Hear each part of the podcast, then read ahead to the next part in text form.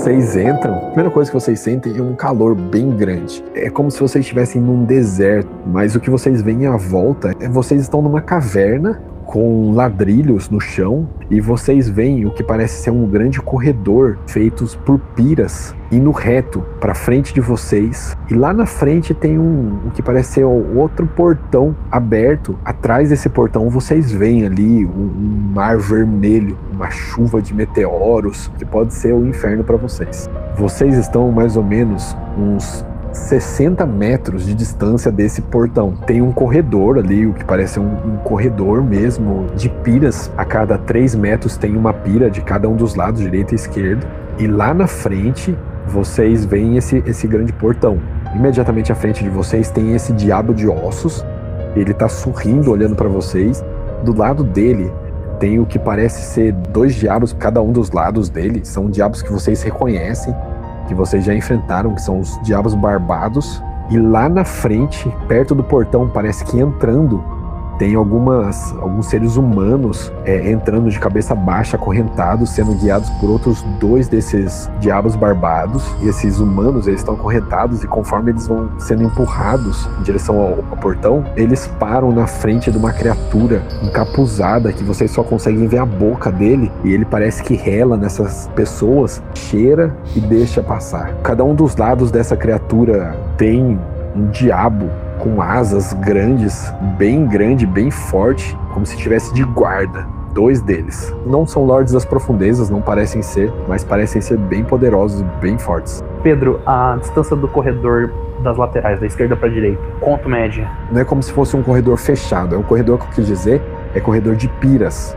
Então tem mais espaço para direita e para esquerda. Ele é aberto, ele é tipo uma galeria, mas tem um corredor de pira. Isso é aberto, gigante, gigante, 70 por 70 quase. E na frente de vocês está esse diabo de ossos rindo, e de cada um dos lados dele tem dois de cada lado desses diabos barbados, com a falcione deles apontando na direção de vocês. Nossa, eu tô batendo palma, tô batendo palma. Eita. Que isso? Cara, João Dória. Tá, o diabo de ossos fala assim: Bem-vindos à condenação de vocês.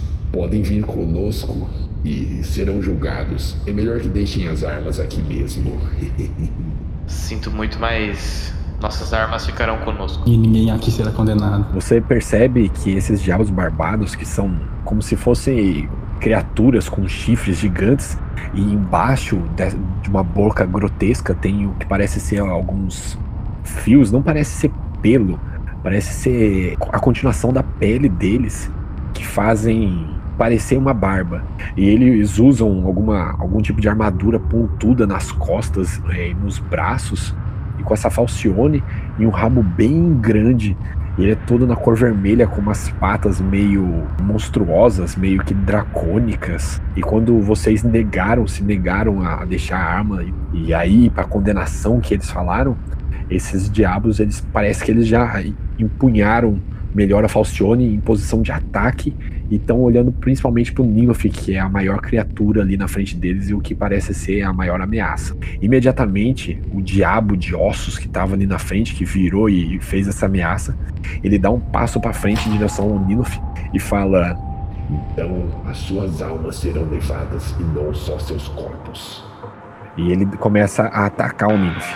E ele já dá duas garradas na sua direção as duas garradas batem é, é, na sua armadura e não fazem nada. Você olha ele com até um pouco de desdém. Ele tenta o ferrão das costas dele, também do rabo dele, bate na armadura, não consegue trespassar também a sua armadura.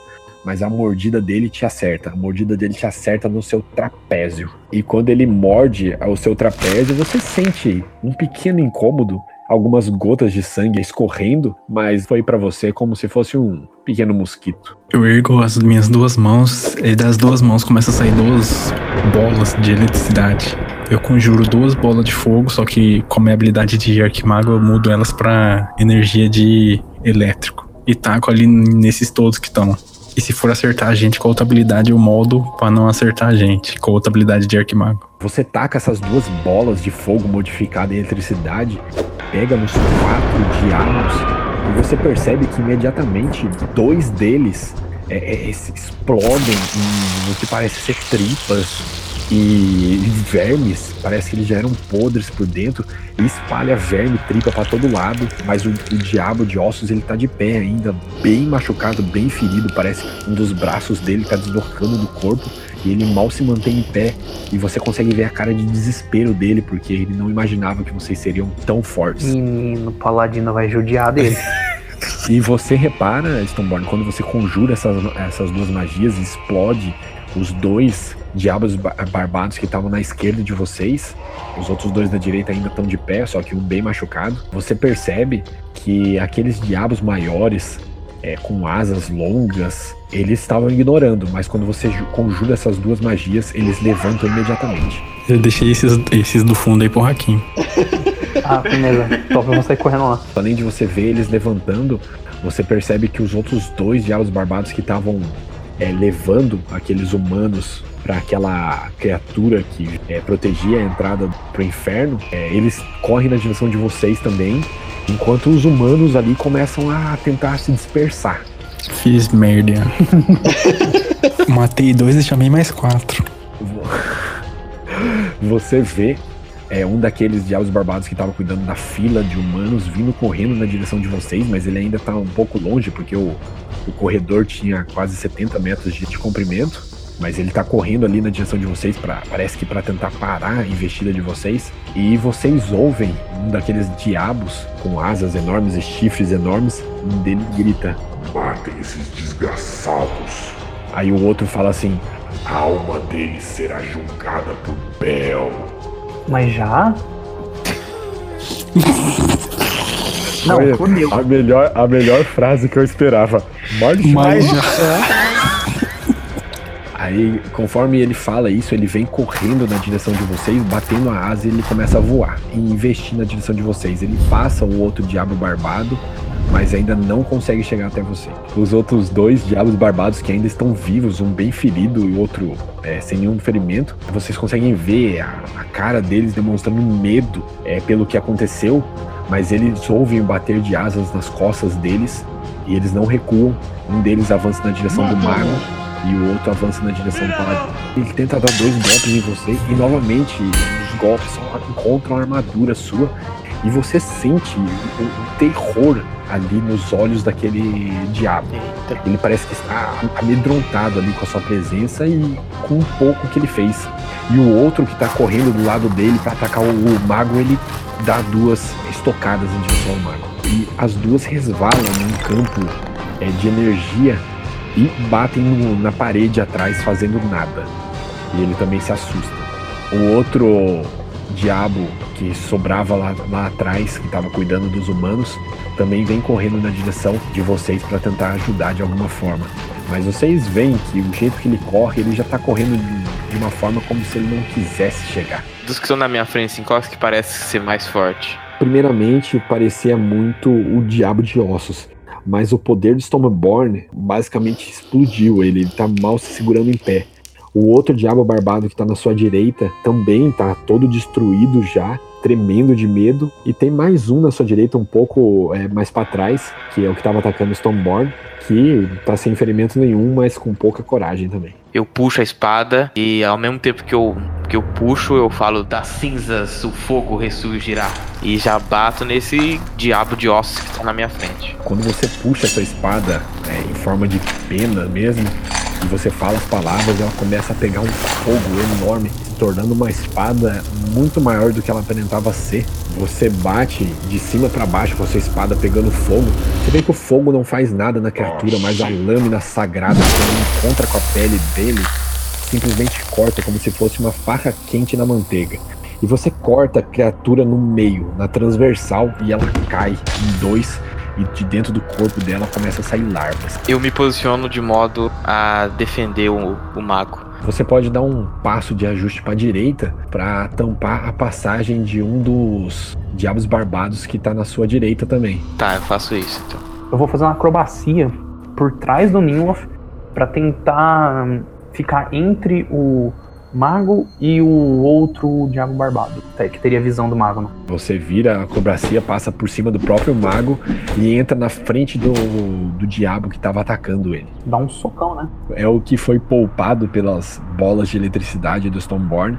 Mas você dá um soco forte na mandíbula dele, você já sente a mandíbula dele quebrando e um dos dentes caninos dele para fora quebrando também junto e sangue voando e ele ficando meio atordoado. Vocês todos percebem que o outro que tava lá no portão ainda, ele levanta voo também e começa a vir na direção. Parece que ele percebeu o problema que tá acontecendo aqui. Então eu vou focar nesses dois maiores que estão vindo voando e taco mais duas bolas de eletricidade neles. Você percebe que a, a eletricidade bate neles e começa a, a queimar um pouco das asas deles e eletrocutar assim e atrapalha um pouco o voo, mas parece que eles estão bem ainda voando e bravos indo na direção de vocês. E vocês veem que eles puxam ali da cintura umas correntes, pegam essas correntes para ir em direção a, a, vocês agora. O primeiro deles chega numa investida aérea, é, meio que quase derrubando um dos diabos barbados que estavam lutando com vocês. Ele pousa em cima desse diabo barbado, meio que praticamente matando ele já, porque ele percebeu a fraqueza. Ele olha para você e fala: ah, servo dos deuses, não é? Vai ser um servo morto. E ele bate com a corrente na sua direção. E no que ele bate, você sente que a sua armadura não conseguiu aguentar o impacto ela bate e, e, rasga um pedaço da sua pele entre as, as placas da armadura e começa a escorrer sangue. Esse daí parece que machucou um pouco mais você.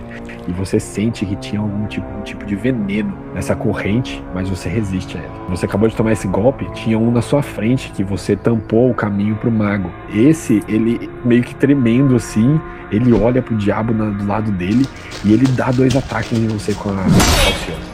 Quando ele te acerta, ele parece que não faz um corte tão grande, mas ele, ele pega como se fosse perto do seu tendão no braço, que você segura a espada, e você vê que o corte ele escorre e ele continua como se tivesse numa hemorragia mesmo, não para de sangrar.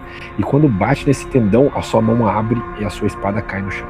Então eu vou usar minha habilidade surto heróico e vou puxar a espada, porque agora ela volta para minha mão. Você só abre a mão de volta e a, a espada aparece na sua mão. Ela voa de, do chão direto para sua mão e você pode dar o ataque completo agora seu. Vou bater no diabão que tá na minha frente aí, que, né? Bom, ele, ele parece ser o bicho mais, mais, mais poderoso que tá ali do lado, né? Com certeza. O diabo barbado, ele tem o tamanho de um humano e tá morrendo de medo, mas o outro diabo ali apesar de ter tomado as bolas de eletricidade do Stoneborn, ele tá muito bem ainda. Tá, tá com o dano dos dois normal aí pra nós ver. É isso aqui, mas que bonito esse dano, hein? Tô feliz até. Nossa, segura. Meu amigo. E olha o tanto de um. Olha o tanto, meu amigo. Não, não pode ser. Meu não amigo. Josué. Que topaz, não, topaz. O ataque ele fala: Sinta então você, criatura, poder do Deus da ressurreição. Você pega a, a sua espada, artefato, pena de tietas com as duas mãos, é, fala aquelas palavras para ele, a lâmina brilha um branco é, celestial e você dá dois ataques nele. Quando você dá dois ataques, o primeiro corta de cima para baixo mesmo, como se fosse do ombro até onde era para ser o final da cintura, e você vê abrindo o corpo dele e a cara de assustado dele que ele não esperava aquilo. O outro golpe, você bate de novo onde que é o ombro dele agora do outro lado, e esse entra inteiro e corta a criatura no meio. E você só ouve o grito dele de dor enquanto ele cai no chão. E cai no chão. Quando ele faz isso, imediatamente o outro diabo que tava voando na direção de vocês, e no meio do caminho ele para o voo dele. Ah, eu tô, eu tô ali batendo palma pro, pro não, tá, Eu gastei um monte de magia aqui e o cara faz isso. Eu devia ter avisado antes, tinha ficado igual o cara. Só pra deixar registrado aí, foi 249 de dano, gente, em dois ataques. Em dois. Ele, ele pode, podia ter dado mais dois. Ah, eu vou, eu vou bater. Eu tô até triste agora, vou até bater no bicho. Ele falou: oh, desculpa, cara, eu não queria isso. É, tem o diabo barbado ali na frente ainda. Você vê que ele tá tremendo, ele tá com o olho regalado de ter visto o que ele fez ali. Eu falo, desculpa, meu bom, mas pensa que pelo menos não é o paladino te batendo, sou eu. Esse diabo barbado, ele já tava machucado, você dá mais um soco na boca dele e você só sente o pescoço dele quebrando e ele caindo no chão. Aquele lá que tinha parado no meio do voo, você vê que ele, ele, ele tá meio em choque do que aconteceu com o Paladino ali, o que o Paladino fez. E ele tá literalmente virando e, e correndo, ele tá voando embora ali pelo portão, pelo portão é, de entrada no inferno. Rapaz, ele saiu assoviando, ele saiu assoviando, ele virou de, devagarinho. E quando ele vira voando, é vazando, você vê que os outros dois diabos barbados que já estavam é, diminuindo o passo, eles começam a correr também, que nem malucos embora dali. A única coisa que vocês ouvem é infernal um desses diabos barbados gritando: Vai dar! Vai dar não! É a única, é a única coisa que vocês Você escuta ouvem. bem baixinho. Ô louco, tio, gente, para! Tá, eu viro pro, pro Nilo, né, que eu tô um pouco mais pra trás, eu ando até ele e falo, é... Com certeza agora esses diabos espalharam a notícia e acho que terão mais respeito. É, eles saíram mesmo, é, vazaram embora mesmo, mas vocês se param. a- a- ainda tem aquelas pessoas que estavam acorrentadas ali. é, elas foram todas pro canto ali, todas juntas, porque elas estão acorrentadas uma nas outras. Mas ainda aquela criatura que eu falei que parecia que cheirava elas e permitia a entrada no inferno, ela ali ainda tá ali, impassível. Vamos até ela então. E esses humanos aqui, acho que não cabe a nós libertá-los se elas estão aqui. O problema é que eu não saberia como libertá-las. Mesmo que libertássemos elas das algemas, não teríamos como levá-la para o nosso plano. Poderíamos pedir que ficassem em algum lugar. Eu acho que provavelmente aquele, aquele- esses humanos aí são as almas deles, né? Ali parece que eles estão de forma física mesmo. Ah, são a forma física? Porque eu queria saber se havia algum jeito de libertar aqueles homens. Então, onde você sabe sobre os demônios e os diabos, os demônios eles são caóticos, os diabos eles são leais. Os diabos eles têm leis. Você sabe que eles não podem simplesmente trazer um mortal sem nenhum motivo. Eles não podem pegar uma pessoa e trazer. Ou aqueles mortais eles fizeram um pacto, ou eles foram merecedores de estar ali em vida. Eles fizeram algo em vida para merecer estar ali. Não, então eu não vou interferir não. Só vou andando até essa criatura aí. Vocês vão chegando perto e vocês vão vendo que essa criatura é, é como se ela tivesse um manto negro em volta de todo o corpo dela. Vocês não veem os olhos, vocês só veem uma boca grotesca aparecendo atrás desse manto com grandes dentes e a pele dela toda branca, que vocês veem apenas pela, pelo braço, porque na cabeça é apenas dentes. Pele toda branca com unhas grandes. Vocês chegam até ele assim. Você vê que ele tá impassível ali, na frente do portal. Ele não tampa o portal inteiro, o portal tem mais ou menos uns 13 metros de comprimento do portão. E ele só tem o tamanho de um humano mesmo e ele tá ali parado. Vou andando e falou, é gente, ó. Acredito que se ele não nos, se ele não nos atacar, não precisamos atacá-lo. Tenta conversar, se ele não responder, vai na frente. Ah, Às vezes poderíamos até tirar alguma informação. Tá bom. Eu vou chegar perto dele então. 3 metros, tá bom, né? Tô com a espada na mão ainda. Falo em infernal. É...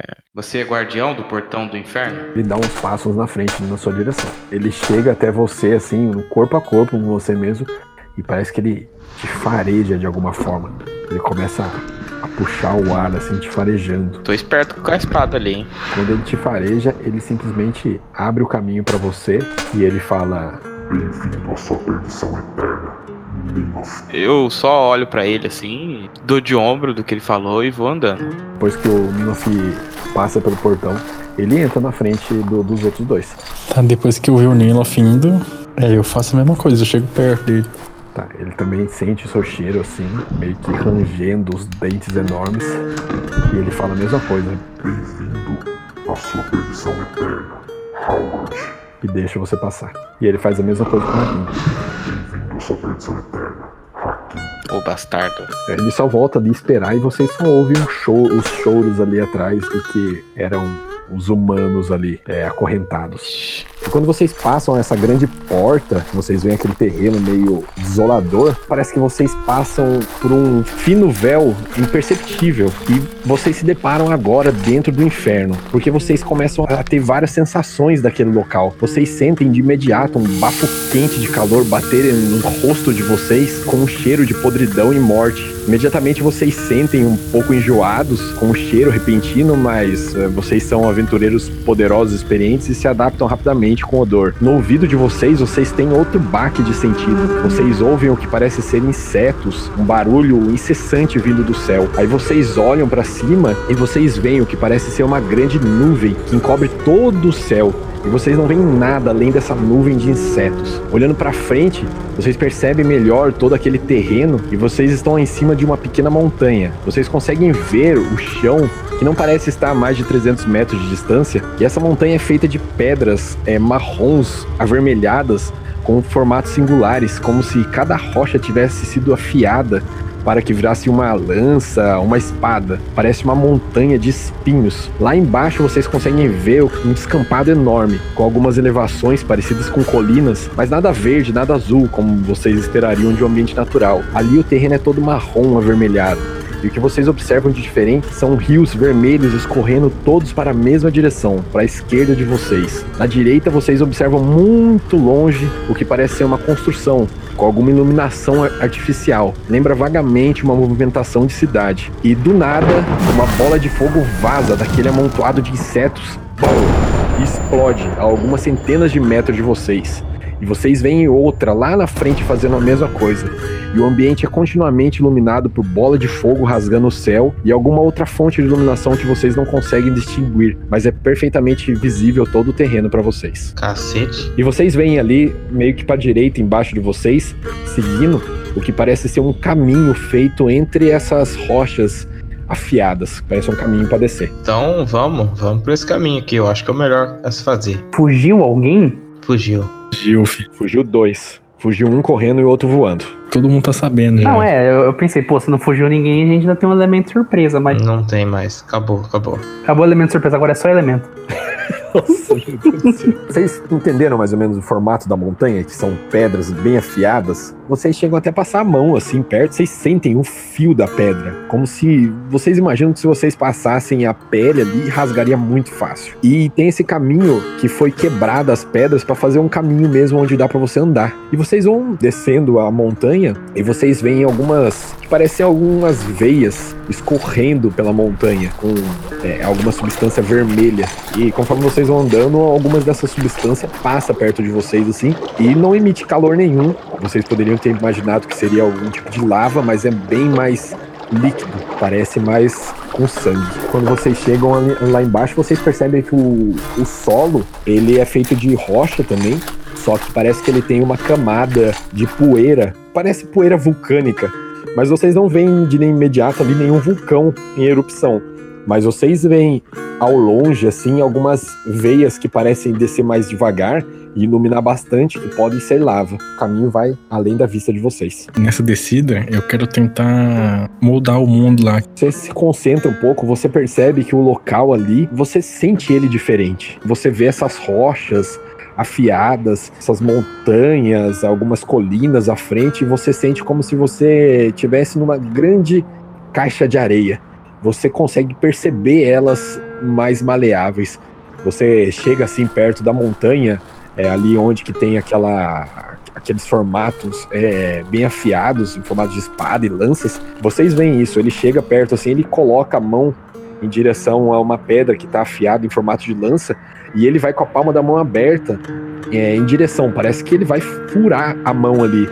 E ele empurra a mão e quando ele empurra, a, a pedra ela derrete virando areia e ela cai. Parece que é um trabalho mais manual do que um trabalho mais mágico. Percebe que você não consegue criar nada, mas você consegue mudar os elementos, mudar a forma do local. Eu fui treinando, sabe? Pra pegar o jeito e tal.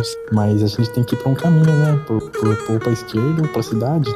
Então, pra esquerda tem rios e pra direita tem cidades. Tem a, a cidade. Como eu não sei nada desse lugar aqui, acredito que devemos ir pra cidade. A gente pode tentar, parece loucura, mas tentar conversar com algum general. Se eles estão mandando, eles sabem o que tá acontecendo. E como a gente chegou assim, eles vão ter um pouco mais de respeito, né? Então. Ou loucura, né? Ou eles vão tentar matar a gente logo, logo de vez. Se a gente fosse conversar com alguém, seria por outro método. Bom, se eles tentarem matar a gente, a gente vai ter que. Então, a essa, essa questão do general é interessante. Só que a gente teria que ter outra abordagem em vez de uma conversa. Tipo uma tortura. A gente prende ele e usa a zona da verdade. É, Mas ele pode resistir a essa magia. A tortura é mais difícil resistir. É porque você tá falando que você é um paladino. Eu tô liberado do meu código aqui. Eu não quero ter piedade com esses, é, esses seres desprezíveis. Mas eu, eu achei que, tipo, ele ia matar, mas não é porque ele revogaram os códigos deles que ele, não ia, tipo, ter um- uma compaixão, um negócio, né? Não, mas já que você falou tortura, vamos. tu- Tudo bem, eu pensei na zona da verdade, porque caso ele não consiga resistir. Aqui, os diabos são, são ardilosos, eles podem nos enganar. É exatamente por causa desse poder enganador e destrutivo que eles têm que o próprio Tietz me libertou desse, desse segmento do meu serviço. Então entenda que eu farei de tudo para completar essa missão. Então vamos lá, full justiceiro. Isso. Eu pego a minha armadura, tinge ela de preto, coloco uma caveira branca na frente, pego uma, uma sniper, Agora é a lei das ruas. olhamos pro abismo e, e piscamos pro abismo. O bagulho tá louco. O Stoneborn disse que preferir pelos rios, é isso, Stoneborn? Esses rios seguem para outros planos, mas como devemos descobrir aqui, acho que o melhor caminho seria ir para a cidade mesmo, porque provavelmente lá que estará o algum chefe para torturar, descobrir alguma coisa. E certamente é lá que eles estão nos esperando, então acredito que temos Também. que pensar em alguma forma de entrar lá sem que nos vejam ou entrar lá com algum plano bem feito, porque se entrarmos assim de cara limpa, como entramos em qualquer cidade no mundo de Arton, certamente vão nos pegar em alguma armadilha. Não tem muito como a gente escondido aqui. Eu não, não aqueles caras que fugiram do combate, eles provavelmente foram pra essa cidade. faz pouco tempo que os caras fugiram. Se a gente for um pouco men- pra trás da cidade, talvez a gente consiga parar eles. Porque eu não sei, acho que eles não têm uma comunicação tão longe, não sei. Porque quem sabe que a gente tá aqui são eles. Se a gente conseguir correr e interceptar eles, a gente ainda tem uma, um elemento surpresa. Se a gente conseguir interceptar, claro. Eu acho que eles já chegaram lá nesse tempo que nós estamos conversando aqui. Então vamos como? Eu, eu acredito que o seu plano é um plano meio maluco, mas é um plano. Um plano é um plano. Nossa.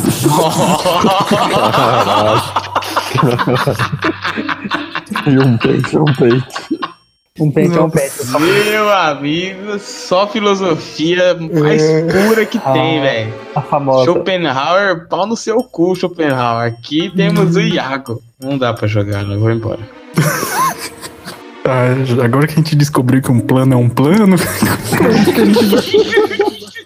Vocês ouvem outra bola de fogo explodindo ali perto de vocês. Perto que eu falo, tipo, algumas centenas de metros. Claramente, elas são muito aleatórias. Não tem ninguém que fica conjurando elas e mirando. Vocês percebem que elas são completamente aleatórias mesmo. Isso seria muito bom ter um cara contratado do governo lá tirando bola. É, se- sendo o inferno, é um bom gasto, né, do governo. É lógico. Então vamos pra cidade. Eu acho que é a melhor coisa que a gente tem. Não, vamos, vamos, vamos voando. Se nós for andando, é foda. O Hakim, ele pega, assim, da bolsa dele o tapete, ele chacoalha e o tapete já fica totalmente na horizontal, assim, é pa- Eu parado. já levantei voo e fui na frente, que eu sei que eles vão me passar, então. Tá, você tá voando a que altura? Putz, velho. Vixe, aí a fudeu. altura que dá menos merda? Não vamos voar não, não vamos voar não, tamo no chão, vamos andando. Eu vamos a uns. Caralho, de uns 18 metros. 18 metros. 18 é muito. Não é? Não sei. Fudeu. Fudeu. Aí o Pedro fudeu nós. Não, aí Eu Pedro fiz uma pergunta. nós. Fiz uma Peraí, pergunta pergunta. de boa. Ah, ele, ele podia chegar e falar assim: tá, vocês estão voando. Pronto, ia tá Aí vocês felizão. chegaram lá, teleportou, pronto. Não, se nós falar que nós tá muito baixo, algum bicho vai pegar nós. Se nós falar que tá alto, nós vai cair. É Então tem que ser médio, tem que, sa- tem que saber o quanto que é, é alto pro inferno, entendeu? A gente vai estar voando, vai cair uma bola de fogo em cima da gente. Ah, eu tô de boa com o negócio de fogo, velho. Tô cagando, mas eu sei. Você pode, você pode ir em cima de nós, né? Porque se cair em cima do C, é mais suave. Então vamos fazer isso aí mesmo. Então você vai ter que ir mais alto que a gente. Não, mas eu Nossa. vou um pouco mais alto só, e meu voo é perfeito. Então vamos, vai. Vamos uns 9 metros, o o Raigo vai uns 12. É, ele abre aquela asa enorme dele, de 12 metros de envergadura, Nossa. E começa a bater ela. Vocês veem a poeira do chão levantando e ele voando assim. E ele já tá voando na frente. Vocês veem ele se destacando lá na frente voando. Eita. Ele parece até um anjo voando ali naquele local. Nossa senhora. voando. A armadura dele tem uns detalhes é, meio em branco, com alguns detalhes em, em vermelho. E as asas dele também é, são de pluma, só que pluma pegando fogo. Então é bem é até imponente de ver. De 0 a 10, quanto ele se destaca nesse céu maravilhoso? A cor dele é principalmente por causa da armadura, porque o vermelho não destaca tanto. E ele Ah, brilha. Mas o Brilha. movimento e tudo mais, é, ele tem uma aura meio como se fosse uma luz em volta dele mesmo. Por isso, isso que dá o aspecto De angelical dele. 0 a 10, isso dá um famoso. Ah, uns 11. Bom, bom nice, eu adorei. Eu adorei. É, eu vejo que eu tô pagando mico ali, eu dou uma descida. Pagando mico, não. O tapete, ele pode voar rente ao chão. "Não, Ser um então eu, pouquinho vou, eu também posso voar rente ao chão. Então, Em vez da gente voar, tipo, muito alto, a gente voa rente ao chão. Então vamos lá. então vamos. Vocês vão voando rente ao chão, o Nino consegue se manter ali bem rente e vocês vão voando. Vocês vão ali por mais ou menos umas duas horas. É, o Nino você começa a ficar um pouco cansado, mas ainda tá longe de fadigar, porque você tem uma constituição muito grande. Até que vocês têm agora ali uma visão melhor do que parece ser aquela cidade. Agora parece ser uma cidade de fato, só que ela é muito diferente de tudo que vocês viram. Vocês estão vendo um lado só da cidade, e o que vocês veem é como se fossem várias colunas de pedra subindo e meio que curvando, formando o que parece ser algumas costelas. E no meio delas, vocês veem algumas luzes passando e parece que tem uma muralha também. Então é como se tivessem naturalmente essas rochas em forma de, de costela cada uma, e no meio tem essa muralha grande, é, entre elas, essa muralha grande para fechar completamente a entrada. E vocês veem uma movimentação lá dentro, principalmente de luz, indo de um lado para o outro. E parece ser uma cidade bem grande. Cada uma dessas colunas tem mais ou menos uns 50, 60 metros de altura. E elas estão de uma para outra, assim, mais ou menos uns 100 metros de uma para outra. Então vocês veem bastante muralha entre elas. Vocês não esperariam ver uma cidade tão grande ali no inferno. Pelo menos não ali na entrada já, né? Tem, é, tem essa estrutura aí de costela, né? Você falou. Todo mundo sabe o jeito que é uma costela, né? É uma, uma coluna assim, meio torta em formato de costela, como se ela fechasse. Fosse para fechar em cima. Hum, Mas não tem nada ali de estrutura principal. Vocês veem não, porque tem uma muralha entre as colunas. Então vocês não veem Ah. nada, você não vem dentro da cidade. Eita. E vocês veem ali na frente o que parece ser uma estrada que segue pro meio do plano mesmo, pro meio do, do, do inferno. Deus menor, o que, que nós faz? Acho que não tem como a gente chegar escondido. Primeiro que se tiver um vigília, ele já viu o meu brilho. Provavelmente. A gente podia tentar chegar com o teleporte lá perto dessa costela de uma estrutura e ver o que acontece. Ver se alguém tenta conversar com a gente, se eles vão tentar falar alguma coisa. Se eles chegarem atacando e for o exército, a gente teleporta de volta pra montanha. É, porque eu queria saber se a gente tá em distância de ataque. Porque se a gente tivesse, tipo, na distância de um ataque deles, e eles já tivessem, eles soubessem que a gente tá aqui, a gente já causou lá no começo, a gente já teria sido atacado. Mas acho que a gente não tá em distância de ataque. Eu acho que a ideia do mago é muito boa, de chegar perto e ver o que acontece. Se eles atacarem a gente, aí a gente lida com isso. Mas se eles não atacarem, ou eles não sabem que a gente tá aqui, consequentemente aqueles caras que fugiram não vieram pra cá, ou eles resolveram fazer outra abordagem. Ainda vão atacar a gente, mas não, tipo,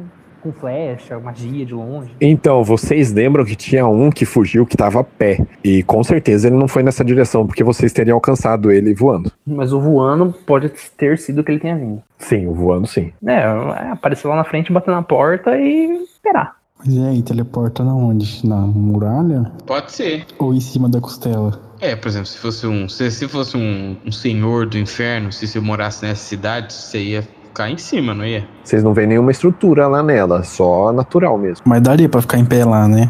Porque ela fica mais curva. Sim, é que vocês não conseguem ver completamente em cima, porque ela é muito alta. Mas provavelmente deve ter alguma estrutura que mantém ela, porque pela curvatura que ela tá, ela teria caído já. Eu vou deixar vocês decidirem, então, ah, quando vai vocês se fuder, quiserem. vai tomar seu. Não, então é, agora é sério, agora o, o Akin decide, então, que nós tá nós dois conversando aqui. Ah, então vamos, vamos, vamos pra porta, vamos, vamos teleportar lá perto. Na muralha? É, perto dessa muralha. Então eu vou teleportar nós lá na muralha mesmo. Foda-se. Dá um clarão, vocês se deparam agora vendo aquela toda aquela estrutura de perto, parece ser maior do que vocês imaginavam. Cada uma daquela, daquelas colunas em formato de costela, elas vão a mais ou menos uns 100 metros de altura. E vocês veem uma muralha, e essa muralha é feita de ferro, é metal. E ela é uma muralha feita de, de metal de mais ou menos uns 20 metros de altura. E vocês veem alguns humanos vigiando em cima dela, assim, passando por cima dela. E imediatamente quando vocês aparecem, vocês veem mesmo de longe, assim, esses humanos fazendo gestos para dentro e gritando algumas palavras, algumas palavras de ordem para dentro que vocês não conseguem dis- discernir pela distância que vocês estão. Eu vou, eu vou correr já. Vamos tentar chegar mais próximo da porta lá, vou tentar falar com eles. Segura aqui, eu estendo a minha mão pra eles. Tá seguro nele. Ah, Vamos lá, né? Aí eu levanto o voo. Mas eu vou voando raso, sabe? Você começa a levantar voo, começa a voar com eles. Vocês vão chegando mais próximos e você vai na altura superior, você vai tipo tentar ir por cima da muralha que tem 20 metros ou Vou por cima então um pouco. Eu começo a voar um pouco mais alto. quando você começa a voar mais alto assim, você começa a perceber uma movimentação ali e vocês veem que da muralha, das muralhas ali, é, começam a surgir o que parece ser alguns humanos mesmo, é, vestindo armaduras com arcos e aparecem outros humanos com alguns capuzes e cajados. Vocês vão chegando próximos assim, os arqueiros já começam a disparar. Vixe, o avião vai cair, Zezé. Prepara pra pular. Sensacional. Você percebe que as flechas, elas são bem certeiras e parece que as pessoas que estão atirando, elas têm uma mira boa e tem jeito para atirar. As flechas, elas vão vindo, a maioria pega de raspão em você e todas são para abater você, pelo jeito. Você continua, as flechas não fizeram nada. Berrei bem alto lá, Tá, viemos em paz? em comum. Tá, você percebe que você tá voando acima de uma muralha que provavelmente eles estão defendendo e você não tá no movimento de paz ali, você tá entendendo isso, né? Então eu vou, então eu vou pra um portão. Você não vê nenhum portão ali. Vocês estão numa lateral da, da cidade e você não vê nenhum portão, você só vê muralha. Tá, então eu começo a me afastar e descer. E eu, eu vou falando, viemos em paz e agora eu tô procurando algum, algum portão, alguma coisa. Tá, você começa a voar abaixo agora? Isso. E eu falo assim: Viemos em paz, eu só quero conversar com vocês. Onde eu posso pousar? Então ele ponta ali no lado. É, vocês ouvem alguns sinos batendo ali dentro e alguns sinos se dirigindo para a direção onde vocês estão indo. É, Hakim, você ouve alguns berros falando Portão Norte, Portão Norte e uma movimentação lá dentro. Nilaf, eles estão falando do portão norte. É, pare, converse com eles. Você tá depois a gente vai atacar eles, dando, contornando. Essa calma, são humanos. Vamos parar em algum lugar então. E acho que se eu pousar vai ser mais fácil de conversar. Você pousa ali, vocês param de voar. É, você toma a frente ali, você chama muito mais atenção por ter quatro- mais de 4 metros de altura. Vocês continuam contornando. Quando vocês vão contornando, vocês veem é, essa muralha. Continuo gritando assim: Viemos em paz! Tá, vocês continuam ali dando a volta. É, vocês demoram um tempinho ali, porque o local ali parece ser bem grande, a cidade parece ser bem grande. Vocês calculam que deve, ser, deve ter ali mais ou menos, levando em conta pelo que vocês conhecem de cidades do plano material, vocês imaginam que deve ser uma cidade ali com mais ou menos uns 20 mil habitantes. E tem um portão ali onde vocês estão indo, é toda uma muralha feita de metal. É um metal meio cinza, como se fosse aço mesmo. E tem um portão ali feito de um metal meio negro. E vocês, agora que vocês estão chegando mais perto, vocês estão mais ou menos uns 50 metros de distância, vocês veem bastante guardas, é, arqueiros em, em toda a extensão da, da muralha. Vocês veem alguns humanos, alguns humanoides pelo menos, voando, provavelmente com magia, porque vocês não veem nenhuma ah, asa. E quando vocês vão chegando mais perto, vocês separam que tem símbolos, alguns símbolos é, nessas muralhas. Vou tentar entender esses símbolos aí. Com certeza não é idioma, é, parece ser algumas, é, um símbolo mais ou arcano ou divino de conjuração, Tá. Uma runa, né? ou. É, Então, runa, é runa mesmo. O que, que você acha que são esses símbolos do Stoneborn? Eles pararam de atacar pedras flechas. Não, eles não estão atacando, não. Se eles estivessem atacando, eu avisava. Eles só atacaram quando o Nilof tava voando próximo acima da muralha. Eu vou dar uma olhada nesse símbolo. Tá, você entende rapidamente ali que são alguns símbolos de proteção, runas explosivas, para caso alguém. Provavelmente, se você relar na muralha ali do lado de fora, vai explodir, tá ligado? É, vai explodir Uhum. não a muralha, vai explodir para a direção de vocês. Então são símbolos arcanos de proteção mesmo, abjuração, de conjuração mesmo, tudo nesse sentido. e parecem ter alguns símbolos ali muito poderosos. Tipo, alguns símbolos Nossa. que você realmente fica impressionado. É alguns umas runas pra proteger a muralha, então não rele na muralha. Interessante. Parece que eles são alguma força de resistência aqui. Mas de qualquer forma, se não forem isso, fiquem preparados. Vocês estão indo na direção do portão e vocês percebem que vocês estão é, numa estrada agora.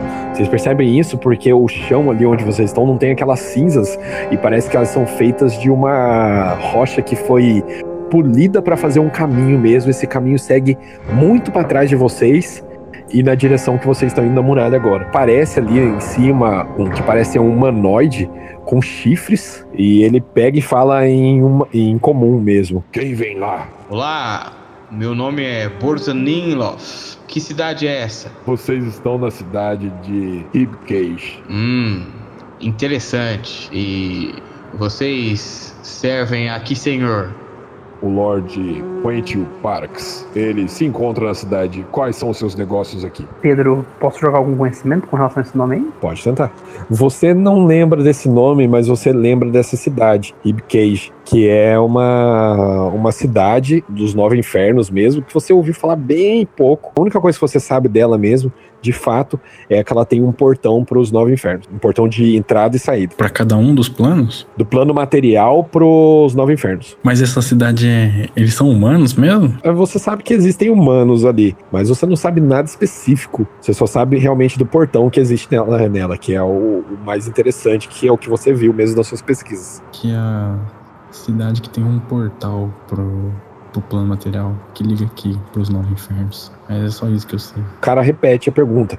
Quais são os seus assuntos aqui? O Lord Kent Parax é um diabo? Melhor pergunta. Ele olha assim pra você. Na cidade de Hibcage não aceitamos nenhum Batas. Você vê que ele falou e ele pareceu até um pouco insultado com a sua pergunta. Batas é o nome natural dos diabos. Hum. Tipo, os diabos, eles não chamam eles mesmos de diabos. O nome deles é Baatas. Me desculpe se te ofendi, senhor, mas sou novo por essas terras e não conheço muito bem a estrutura daqui. Gostaria de algumas informações. Será que o senhor poderia falar comigo? De uma maneira mais amigável? Vocês que se aproximavam da nossa cidade tentando sobrevoar nossas muralhas. É, porque eu achei que era um reduto de diabos. Me perdoe pelo engano. Vocês querem entrar na cidade com qual objetivo, se for essa a sua intenção? Ah, sim, quero mais informações sobre aonde ficam os as cidades dos diabos, se eles possuem cidades e até o líder deles aqui neste primeiro plano. Aproxime-se do portão. Eu vou de boa. Aí ele explode. Se forem dessa escória, morrerão aqui agora. Se não forem, poderão entrar. Não, eu tiro meu capacete. Aí sai aquela cara maravilhosa de Terry Crews. Você tira assim, você vê que eles só olham assim, e vocês chegam mais próximos do portão, e vocês veem que é um portão bem imponente. É, ele é grande, parece ser muito maciço. E vocês nunca viram uma muralha com um portão de aço, que é algo muito. É um trabalho gigantesco. Vocês veem três daqueles que parecia conjuradores, eles vêm ali com cajados e eles batem o cajado no chão, assim, os três ao mesmo tempo, aí formam uma bolha em volta de vocês. É uma bolha que vocês sentem como se toda a magia do corpo de vocês saísse no momento da conjuração. Você sabe, Stoneborn, que é um campo anti-magia que eles conjuraram ali. E todas as magias que estavam em vocês são neutralizadas e a aparência de vocês, obviamente, se mantém. A magia é tão poderosa que até o tamanho do, do Ninaf muda, ele fica pequeno de novo. Pequeno não, menor. Tamanho de, do Tercreus. Você vê que eles olham assim, aí o, o cara que tava falando com vocês, que tinha chifres, parecia um humano com chifres, com uma pele um pouco. Vocês, agora que vocês chegam perto, vocês percebem que a pele dele parece que ele é branco, meio um pouco azulado, mas bem pouco azulado, bem fraco. Ele pega e fala: É, podem entrar na cidade. E quando ele fala isso, o portão começa a abrir e a bolha em volta de vocês some e vocês voltam ao normal. Vamos entrando então. Vocês veem um que parece ser uma mudança bem drástica ali no ambiente. E ali dentro vocês veem algumas árvores pequenas que brotam ali do chão mesmo. É, o chão em si, ele parece ser o mesmo, só que parece que ele tenta ser um pouco mais ali cultivado. É, vocês percebem em volta das árvores uma terra mais fértil, como se tivesse sido criada com adubo, alguma coisa nesse sentido. E vocês veem ali uma movimentação. Parece ser realmente uma cidade normal. vocês não veem nada diferente. Vocês veem algumas construções, parece ser taverna, algumas construções parecem ser de mercadorias mesmo, de tecido, ferreiro. Vocês veem alguns, parecem alguns guardas. Eles têm chifres, meio os diabos e meio humanos, ou descendentes de diabos, mais ou menos nesse sentido. É, e vocês percebem que todos esses guardas, eles têm um símbolo, é como se fosse um círculo branco com uma espada e uma lança formando um V. Tiflin que tava falando com vocês, ele chega até vocês assim. Vocês podem entrar livremente, não são baratos, então podem entrar livremente pela cidade, fazer o comércio que desejarem e conseguir a informação que precisarem. Não arrume nenhuma confusão, isso não é permitido aqui e não arrume nenhuma encrenca. Será que você mesmo não pode responder algumas questões? Se não for muito tomar o seu tempo? Você quer dar uma suspirada assim? Chegam muitos aventureiros aqui. Eu não posso, como chefe aqui da guarda, eu não posso ficar perdendo meu tempo para explicar o que existe nesse plano. Acho que é obrigação de cada um vir aqui já com conhecimento. Eita. Mas então me indique alguém que tenha tempo. Entre e vá até o comércio. Você vai achar bastante comerciantes da família Litenant que são bastante faladores e com certeza vão falar alguma coisa pra vocês. Tá certo. Desejo boa sorte. Você vê que ele volta ali pro posto dele. É isso aí. Vamos indo até essa centro aí de comércio. É, descobri. Vocês vão andando e vocês veem ali bastante humanos, halflings. É todas as raças normais do plano material mesmo. Mas a maioria é humano mesmo. Alguns tiflins a mais. Vocês percebem que existem eh, essa guarda também, que parece ser guarda de mago. Eles têm um símbolo diferente. Imagina um círculo negro com um cajado na, completamente na vertical. Um cajado vermelho.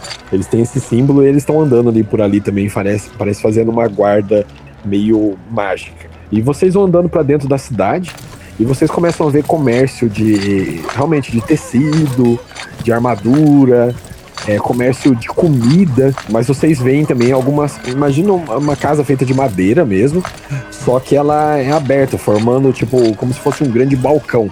E ali tem ali algumas pessoas que chegam, tem um Tiflin atrás desse grande balcão. Ele começa a trocar. Ele fala: Ah, Você vai querer trocar ouro pelo quê? Aí o cara fala assim: Ah, eu queria comprar alguns órgãos para eu poder negociar, caso for necessário. Você vê que o cara pega assim um saco de ouro, ele troca ali pelo que parece ser um pequeno feto de bebê. Aí ele dá o feto de bebê e fala: "Ah, Isso aqui é vale esse ouro que você deu. Aí ele vira pro outro ali, ele fala: "É, Você quer trocar o quê? parece ser uma casa de câmbio, que ele tá trocando itens, moedas do plano material por moedas usadas ali no plano que vocês estão. Vocês vão indo mais pro centro da cidade e vocês veem uma construção bem grande, que parece ser um castelo mesmo. Vocês estão seguindo só nessa rua. Tem outras ruas laterais que vocês não foram e tem um castelo bem grande aonde tem uma movimentação. é, vocês não entendem muito bem porque não faz tanto sentido que normalmente um castelo ele não tem uma movimentação muito grande da plebe, né? Do que seria a plebe no caso. Ali você, vocês veem alguma movimentação de entrada e saída. E vocês ficam meio confusos, vocês não entendem direito. Vocês estão chegando perto desse castelo. Por enquanto é só isso que vocês veem de, de diferente. Vamos procurar então a. Família Litanan. Isso. Chego num, num, num vendedor qualquer ali. Primeiro que tiver na minha frente. Você chega ali num vendedor, um vendedor de tecido, tem essa, essa senhora costurando, e esse senhor parece que ele pega assim o, o tecido que ela vai costurando e ele vai, pega e ele começa a dar uns acabamentos também. Parece algo mais industrial, por causa que vocês veem que eles estão com uniforme. E o uniforme deles tem um símbolo, que é uma caixa torácica mesmo, com um carretel dentro. Eu vou chegar no cara lá, eu vou perguntar assim: Olá, meu senhor. Sim, pois não. O que posso ajudá-lo? Eu gostaria de saber onde é que posso encontrar um representante da família Lutoman. Litanei. Li, Litané. Litenã, ele te corrige. Litena, Isso. isso. Perdão. Mas é, eu trabalho para eles. É, o senhor tem algum interesse específico? É, me disseram que eles gostam bastante de contar sobre a história da cidade, sobre o que existe aqui por essas re- regiões. E eu estava querendo saber um pouco mais. Ah, você vê que ele olha assim pra mulher, olha pra você. Foi um guarda que falou, né? É, É, típico. Mas não tem problema com isso mesmo. É, é claro, se você for comprar alguma coisa, né? Podemos conversar sim. você ou é da família Litanã? Não, como disse, sou só funcionário deles. E eles não gostam de receber visitas? Veja bem, a não ser que você seja alguém de muita importância para eles, é, acho que vai ter que tratar comigo mesmo. Eu posso dar algumas informações. Ou, se você for alguém de importância, pode tentar reservar algum tempo deles. Quanto que custaria essa informação de vocês? Ah, não, não, de maneira alguma. Eu não, eu não cobro por informações. Eu apenas falei que poderia parar de fazer a minha costura aqui se você comprasse alguma coisa. Não estou cobrando pela informação, estou pedindo apenas para comprar algum produto meu. Bom, a gente pode comprar alguma coisa então e e ir conversando enquanto isso. Onde, onde que fica é, o, o local desses Litomã? Litanã. Litanã. Ele dá ele suspira de novo. Lieutenant. Litanã. É bom, você vai ter que seguir aqui após o palácio do Lord Quentin. Atrás dele vai ter algumas ruas de cada uma das grandes famílias. Qualquer guarda pode informar, acredito eu. Os guardas eles falam para que a gente gosta de conversar, porque eles enchem o saco e alguma intriga com essa família Vertono. Eles falam demais e acabam sempre empurrando pra gente aventureiros que não têm informação nenhuma. Mas você pode perguntar pra qualquer um sobre o plano. Provavelmente você quer saber sobre os, os infernos de Bator. Não necessariamente sobre isso. É, acredito que. Você parece ser um- uma espécime singular. Não sei a sua história, mas se quiser pode tentar falar também com o Lord Quentin. Talvez ele receba você. Ele costuma receber quem tem dinheiro, porque é só quem tem dinheiro que passa pelo portão. É, bom, de qualquer forma, se não forem consumir nada, não forem comprar nada, sei que ele pega, senta assim e volta a costurar. Eu dou, vou, dou uns passos assim pra frente, olho pros caras assim. Acho que a gente pode tentar conversar com esses caras aí. Se a gente não for importante o suficiente, a gente volta neles. Eu acho que vai ser difícil de conversar com eles. A gente pode tentar. Então eu vou chegar num guarda e perguntar onde é que fica a rua dos Litomã. Litanê. Li, Litané. Você chega pro guarda, ele tem é, o mesmo símbolo dos outros lá, que é aquele V com uma espada e uma lança em formato de V. Parece um, um- um humano, assim, meio gordo, vestido uma, uma armadura com couro também. Você quer a, a rua dos Litenã? Isso. Tem negócio com eles? É, é, não é muito difícil de checar, não. Depois do palácio aqui do Lord Quentin, você vai seguir por mais ou menos umas três ruas e virar à direita, mais duas ruas e esquerda. Você vai ver uma, uma casa bem grande, vai chamar bastante atenção, porque ela é feita com diversos tecidos nas paredes, é umas coisas meio estranhas. É, Eu não sei como eles vivem limpando aquilo. É, de qualquer forma, é essa casa. Não vai dar muito trabalho achar. Tá certo então. Muito obrigado, hein? Disponha. Vamos andando, né? Vamos. Vocês passam pelo castelo. O castelo é bem grande. Parece que a cidade era bem maior do que vocês imaginavam, porque o castelo, ele. Vocês não entendem muito bem como que vocês não viram ele de fora. Vocês passam ele, vocês chegam na rua de trás, aí vocês seguem o caminho que ele falou. Vocês veem ali o comerciantes ali e tudo mais. É, algumas casas de pessoas normais mesmo. E vocês chegam até essa casa bem grande, parece ser uma mansão mesmo. Tem duas árvores na frente, uma porta bem grande. É uma casa de três andares e tem alguns tecidos que são colocados com algumas imagens heróicas, todos na parede, assim, como se fosse retratando. É o que você colocaria dentro da casa, só que tá fora dela. Eu vou andando então até a casa. Tem um portão da casa, um jardinzinho pequeno e depois a casa mesmo, com uma escadaria e uma casa, tá ligado? É uma mansão. E os guardas, ele- eles estão ali no, no portão, eles. O que deseja? É um humano com bigode meio enroladinho, assim. Gostaríamos de falar com algum representante dos Litomã. Litanê. Litané. Litenã, Litané. é, e quem é você? Meu nome é Burto Ninlof. Você cara olha pro outro, assim. Eu não conheço. Aí o outro fala: É, eu também não conheço, não. Você tem hora marcada? Acredito que posso falar com eles com tranquilidade. É, não é assim não, né? Você tem muito dinheiro? Eu tenho assuntos muito importantes para resolver com eles. Sem hora marcada? Isso mesmo. Qual que é o seu nome mesmo?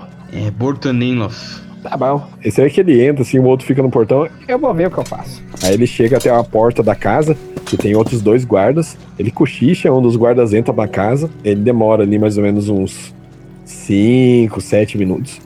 Volta ele. Eles não conhecem você, não. Eles conhecem Tietz? Eu acho que conheço. Você conhece? Ah, faz tempo que eu não vou pro plano material. Na verdade, eu nasci aqui, né? Mas eu conheço alguns deuses aí do, do, do- do plano material. Isso, eu precisava. Sou um alto servo do deus Tietz e precisava conversar com eles. Ah, por que você me falou isso agora, depois que eu voltei pra cá? Ah, a vida é cheia de problemas. Ele dá uma suspirada assim, coça o umbigo. Ele, tipo, ele tira a, a, a armadura assim pro lado e coça o umbigo. Que isso? Tá bom, dá um minuto aí. Ele volta, assim, meio com cabeça baixa, assim, meio sem querer. Aí ele vai lá pra dentro, demora mais uns 10 minutos, vocês já estão ali de pé, olhando pros lados, olhando pro outro.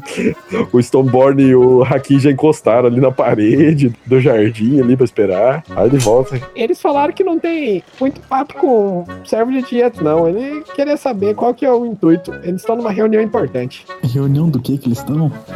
Negócio, eles ah, Eles cuidam da maior corporação de, de artesãos da, da cidade aqui. Eu gostaria de falar sobre a tormenta. É, eu já ouvi falar disso aí, mas. Rapaz do céu. Tô sabendo de nada, não. Ele fala isso, fica lá na sua frente. Você sabe que eu não vou voltar mais pra dentro, não, né? Então deixa, deixa que eu vou lá falar. Não, não pode, não. Eu ganhei o dinheiro aqui pra não deixar ninguém entrar. Você sabe quantos aventureiros chegam aqui por causa que aquela merda daquela família Vertono fica mandando procurar os artesãos? Aí depois os artesãos vêm pra cá, e se a gente for atender qualquer aventureiro, cagou, né? Mas quanto que você recebe pra ficar protegendo aqui? Aí, rapaz, não sou corrupto, não. Não me adianta oferecer dinheiro, não. Não é corrupto. Eu quero saber se esse dinheiro que você tá ganhando vale mais que a sua vida nesse momento. Como assim, rapaz? Você tá me ameaçando? Você quer coloca a mão na espada, assim, embanhada ainda. Por que, que você não sai daqui? Eu tô do lado do paladino, hein? Cacete. Eu, eu, eu. Rapaz do céu. Por que, que você não sai daqui? Vai embora daqui, rapaz. Você vem aqui pra arrumar confusão? Eu tô aqui conversando na tranquilidade. Você fez ir lá dentro duas vezes e agora esse rapaz aí, só porque é um Marguinho, acha que pode chegar ameaçando? Maguinho, cuidado com o que você fala, rapaz. Rapaz, você acha que essa cidade tá aqui há mais de 10 mil anos no meio do inferno por coisa de pouca bosta? Nossa. Pensa bem o que, que você fala aqui, rapaz. Calma, Stoneborn. Calma, é, senhor guarda. É, tudo vai, vai ficar bem. Eu tô calmo, esse amigo seu aí que não tem uma etiqueta. E fiz bem em deixar vocês entrar. Essa cidade tá aqui há 10 mil anos? Ele olha pro outro, assim, e ele dá de ombro. Eu tô aqui há uns 40. E vai, pode ir embora daqui. Se agora que você não entra aqui mesmo. Qual que é o seu nome? Ele só fica olhando pra você, assim. Tá, eu lembro bem, eu lembro bem do seu rosto. Quando essa essa família aí for precisar da gente, eu vou lembrar bem do seu rosto, tá? Tchau, tchau. Eu passei toda a informação que você tinha pra passar, rapaz. Isso, isso, isso, isso. Você tem asa de fogo? Não, né? Então, Meu Deus, cara tá demais. tchau. Que isso? Sabe o que, que a gente faz com quem tem asa aqui? A gente mata. É mesmo? Meu Deus, vamos, É. vamos, vamos, vamos. Então por que você não tem? Não, nossa, fala isso. Eu falo assim, não, não, tudo bem, tudo bem, tudo bem. Mas o senhor, senhor fica na sua aí, tá, senhor? Vamos tentar então falar com o, o prefeito. Nós falaremos nossas credenciais. Acredito que ele vai nos receber de algum jeito e a gente tenta conversar com ele. Vamos ver se esse aí vai conversar com a gente. Vocês vão até o portão do, do palácio mesmo. Tipo, não tem uma muralha cercando o palácio, de fato. É só uma escadaria bem grande, que já dá para uma porta enorme do palácio. E tem alguma movimentação ali de gente que não é guarda e também não parece ser nobre. Entra uma pessoa ali que parece da plebe, sai outra pessoa que também parece da plebe. Plebe que eu falo é tipo que não parece ser nobre, não é uma pessoa que tá maltrapilha. Ela só parece, não parece ser nobre, é uma pessoa com vestimentas comuns. E ali tem guardas também. A gente vai entrando até um guarda parar nós. Tá, vocês vão entrando, o guarda já para. Esse guarda ele tem um símbolo que é um Q envolto, envolto em chamas. É, ele fala. Qual seus assuntos aqui no palácio? Sou mão esquerda do deus Tiet. Este daqui é Hakim, ele é sumo sacerdote da deusa Valkyria. E este é Stoneborn, ele é o deus menor da tempestade. Estamos aqui a, enviados pelo mago Talud e gostaríamos de falar com o prefeito da cidade. Você vê que de tudo que você falou ali, o que mais impressionou ele foi quando você falou Deus menor. Tipo, o resto ele tava ouvindo assim, ok, ok. Quando você. Até no talude ele ficou um cara de ok. Mas quando você falou Deus menor, assim, ele deu uma, uma regalada de olho, assim, deu uma de cima a baixo no, no Stoneborn. Um minuto, eu vou falar com o prefeito sobre a presença. Quando ele fala presença, ele olha pro, pro Deus menor. Ele vai lá pra dentro, assim, demora uns cinco minutos só. Ele volta, De imediato, o prefeito disse que irá recebê-lo. você vai que ele tá falando pro, pro Stoneborn. Vixe, e meus amigos não podem entrar? Podem sim, é, sem problemas. Você vê que ele deu uma passagem ali pra você. Vocês é, se deparam imediatamente com um corredor bem grande. Ele tem mais ou menos uns 10 metros de altura e mais ou menos uns 6 de comprimento. E ele segue reto. Parece que a proporção dele não faz tanto sentido, que ele parece ser bem maior. Vocês vão seguindo ali, tem um tapetão bem grande, vermelho assim, é, por onde vocês vão indo. E um guarda, quando vocês entraram, o guarda parece que ele já tá. Ele toma a frente de vocês e tá guiando vocês. E vocês vão seguindo lá na frente até onde que tem um grande porta dourada, assim, ela tá fechada. Vocês imaginavam que vocês iam até essa grande porta dourada, mas ele leva vocês até uma porta à esquerda, que é uma porta normal, do tamanho de um humanoide normal. E ele pega assim, ele dá dois toques, ele fala. O prefeito já vai sair. E quando ele fala isso, ele deixa vocês ali na porta esperando. Sai assim, ab- abre a porta e vocês dão de cara com. Parece ser um, um Tiflin também. Ele tem umas tatuagens na cabeça.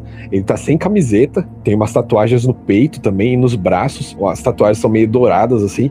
Você vê que ele abre a porta, mesmo sem camiseta, sem nada. Ele olha assim pra vocês. É você que é o Deus menor que me falaram? Sim, sou eu, Howard Stormborn. Você vê que ele faz uma reverência, assim, colocando a mão meio que no peito, assim, abaixando um pouco a cabeça. Ah, sim, claro, entre, entre, por favor. Vocês entram e parece ser um quarto de reuniões. Tem uma, uma mesa ali de reuniões em círculo. Ela é muito bem feita, de mármore mesmo, é, com cadeiras de diversos tamanhos. Parece ser ca- cadeiras para humanos grandes. E ele dá com a mão assim e fala: é, É, Por favor, é, sente-se. Tá, eu sento. Vocês sentam assim. Ele olha assim diretamente pro Howard. É, Mas é, que posso ajudá-lo? Vou direto ao ponto. Viemos saber sobre a tormenta. Onde que ela atua, se você sabe, se você tem alguma informação, qualquer coisa que possa ajudar. Informação, você diz. Bom, já que vamos direto ao assunto, também irei direto ao assunto. Eu aceitei é, recebê-los agora apenas pelo status divino que você diz ter.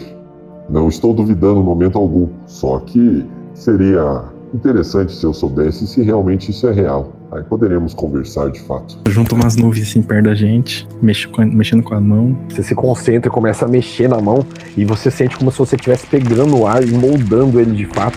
E começa. a- Vocês veem isso, que o ar que tá ali, ele começa. Parece que ele começa a ficar mais gelado, começa a condensar na mão dele, assim, começa a formar um- um- uma nuvem mesmo, de fato. Você vê que ele regala o olho e fala. "Ah, Perdão, é, mas é, precisava só ter certeza. Entendo. Eu posso realmente ajudá-lo com muitas coisas, é, mas o senhor também está disposto a me ajudar com alguma coisa? Alguma coisa tipo que.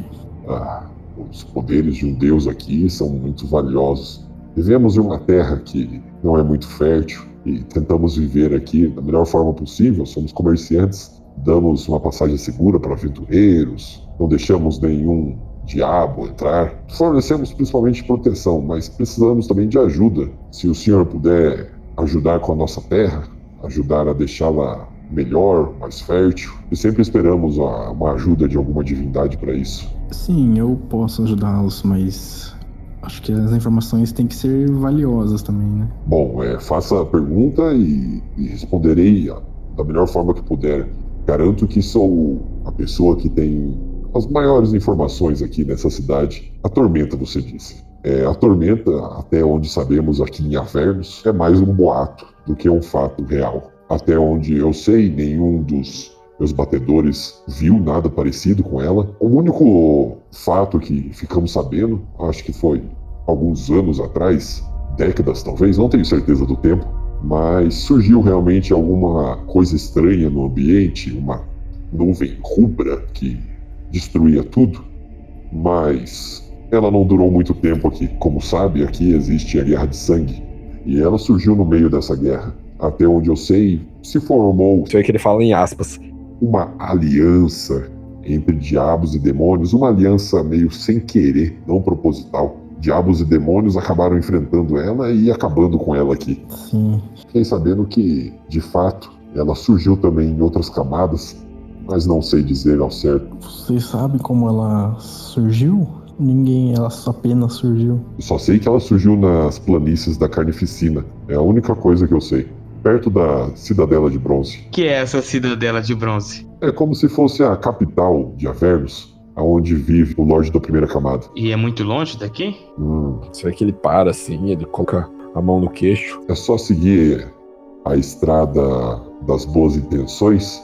Você vai passar pelas ruínas da Fortitude e, na, seguindo a estrada mesmo, você chega até a Cidadela de Bronze. Essa estrada das boas intenções, ela é grande? Sim, sim, é muito grande. Ela corta basicamente o plano inteiro. Entendi. As planícies da Carnificina, ela fica um pouco ao oeste da Cidadela de Bronze, perto do rio Styx. Sobre a deusa Dragoa Tiamat, ela está aqui nesse primeiro an- plano? Sim, sim. A deusa Tiamat, ela é a guardiã para a segunda camada.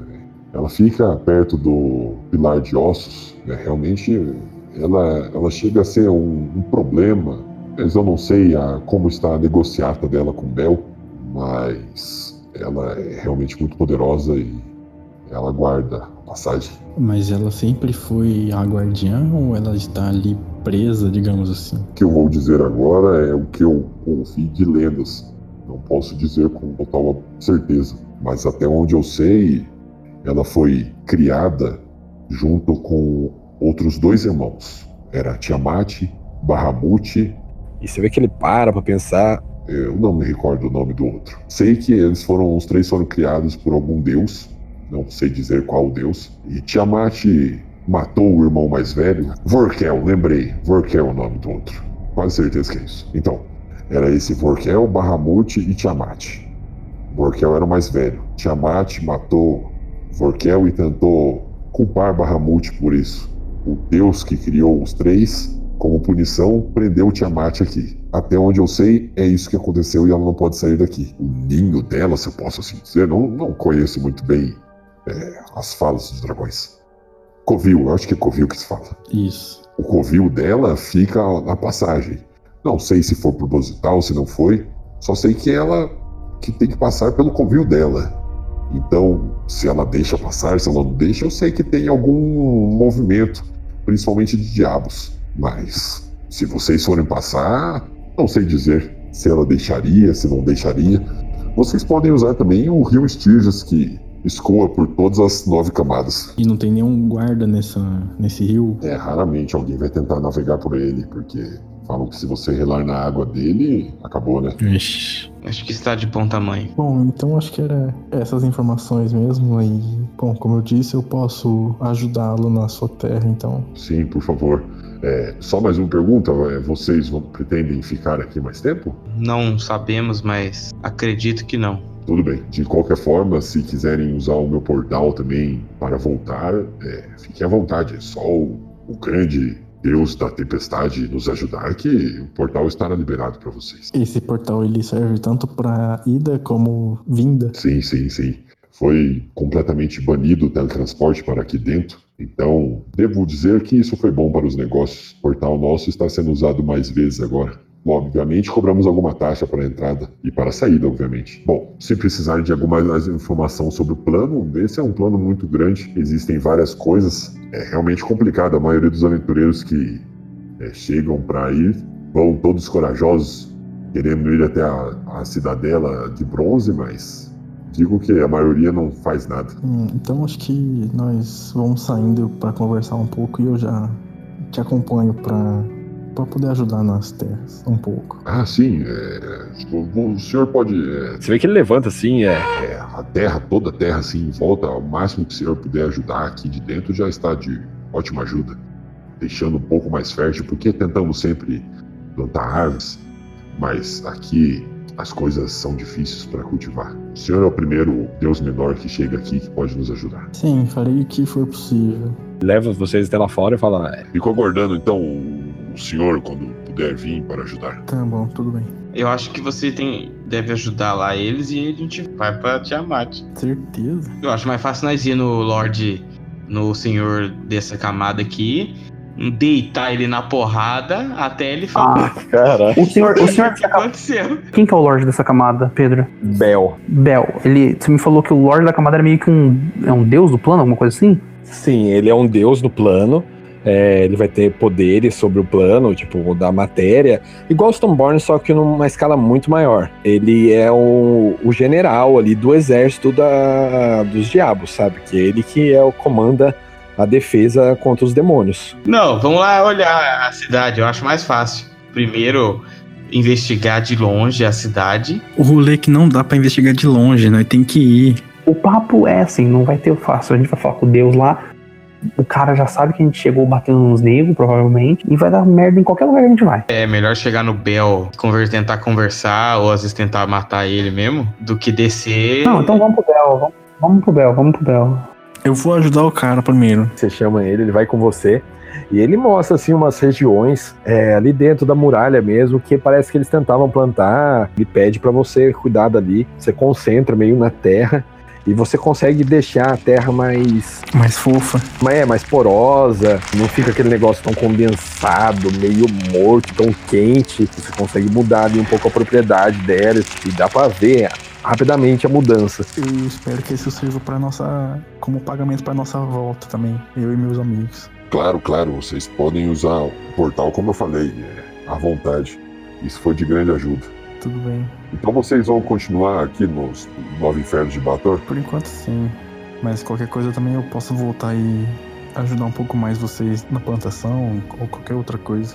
Porque eu também não sei como que a terra reagirá a muitos ciclos né, de plantação, então talvez precise de mais, mais ajuda. Bom, eu tenho algo que pode ser útil para vocês, então. O que que você tem? No meu castelo eu tenho um mapa do plano. Puta, até que enfim. E como você foi de grande ajuda e está falando que quando voltar ajudará mais, posso dá-lo a vocês. Realmente é de muito grande ajuda. Ele chega, leva você de novo ali pra sala dele. Só vocês dois, ele pega, ele tira ali de dentro de um armário. É, parece que tinha ali poucos rolos com esse, com esse mapa.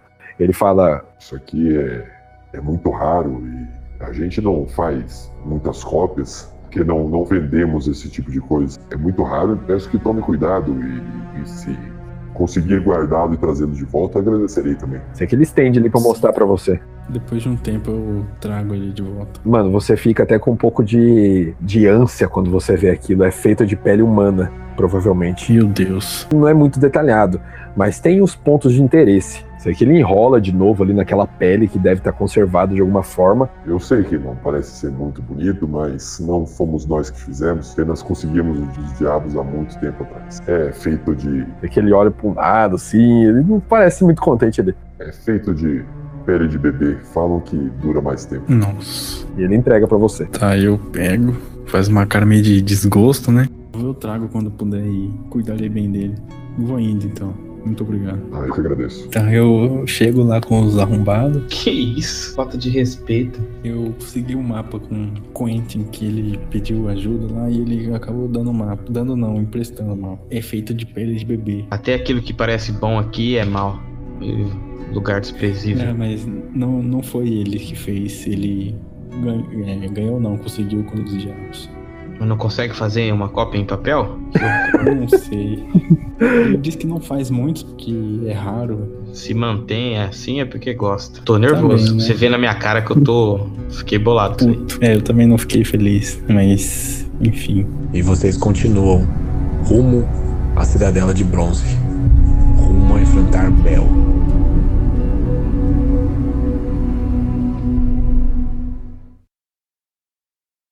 Esse pro- pro- programa foi editado por Major Podcast.